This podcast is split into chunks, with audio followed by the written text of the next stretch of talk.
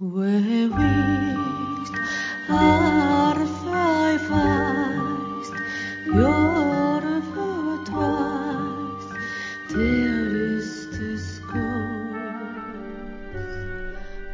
ぼ日刊階段山猫便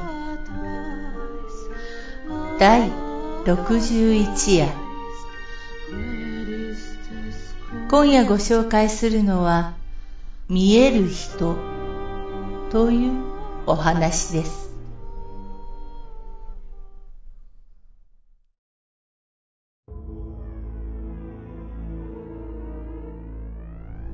幽霊を直接見たわけじゃないので全然怖くないかもしれないけど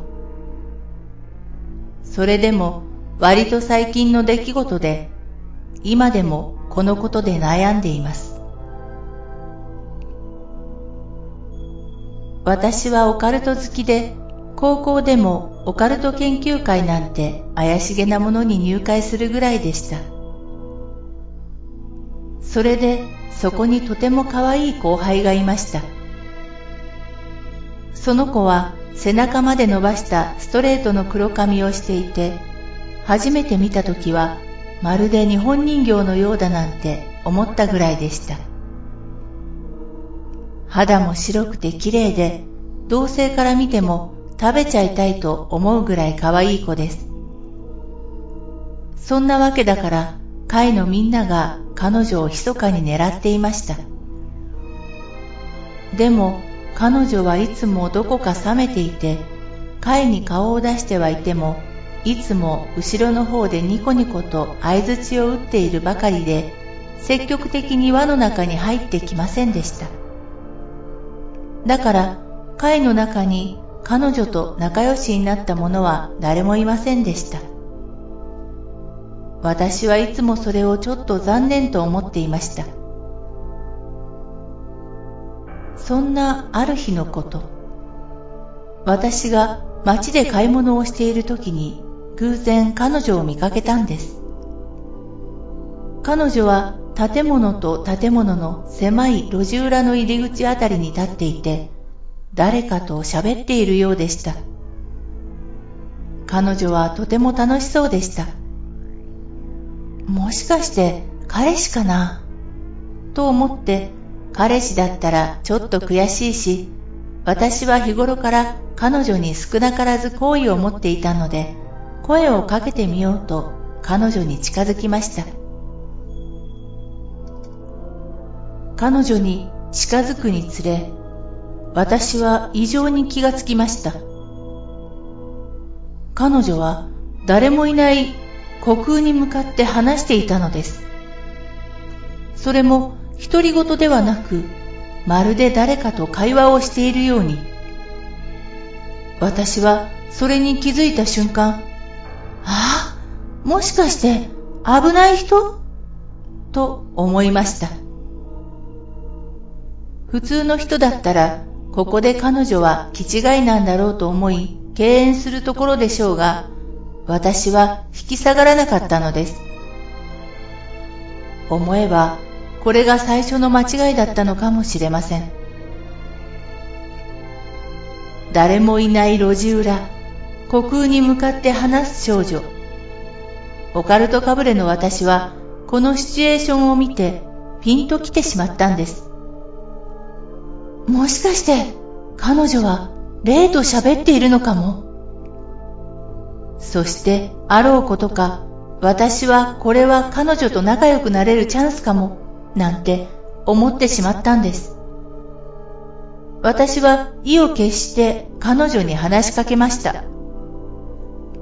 まるまるちゃんその人誰？その時の私はどうかしていたんでしょう。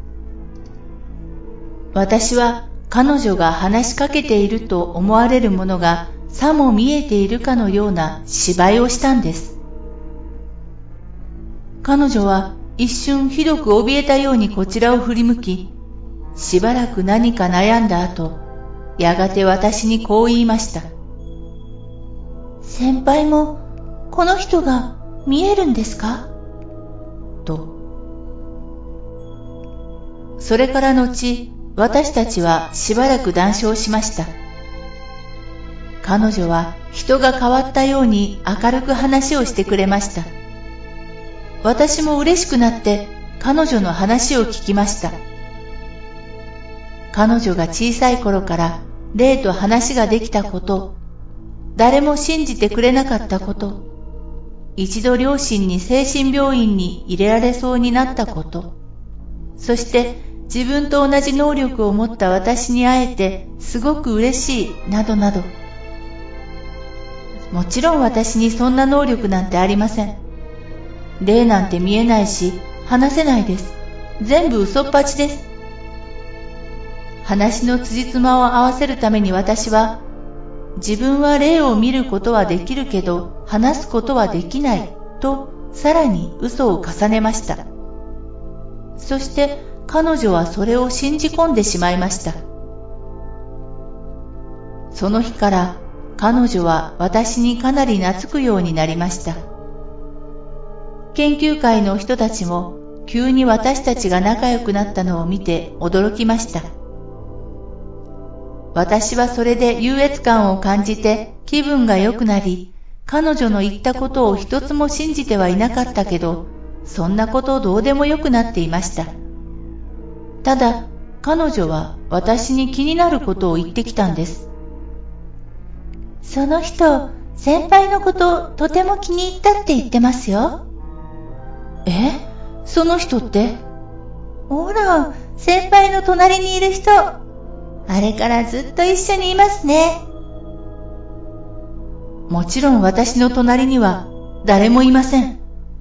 私は彼女が例のことを言っているんだと分かりました。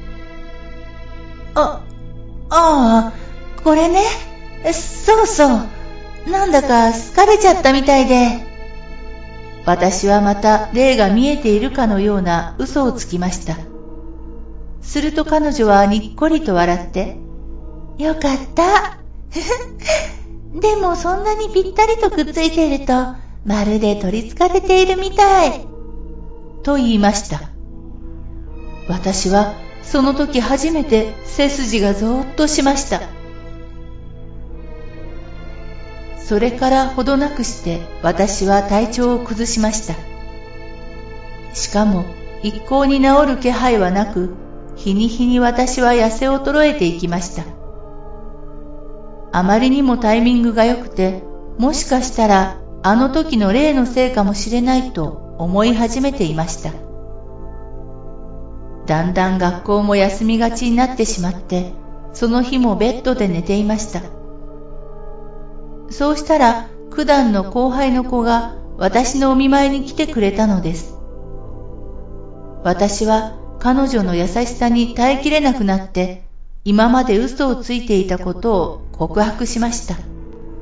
私が霊が見えるなんていうのは全部嘘だと聞いた彼女は、え？嘘だって、それじゃあ。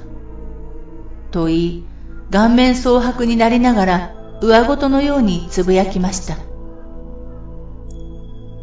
手遅れですよ。もう。それから彼女は研究会を辞め、たまに私とすれ違っても目も合わせてくれません。私は今でも病気がちのままです。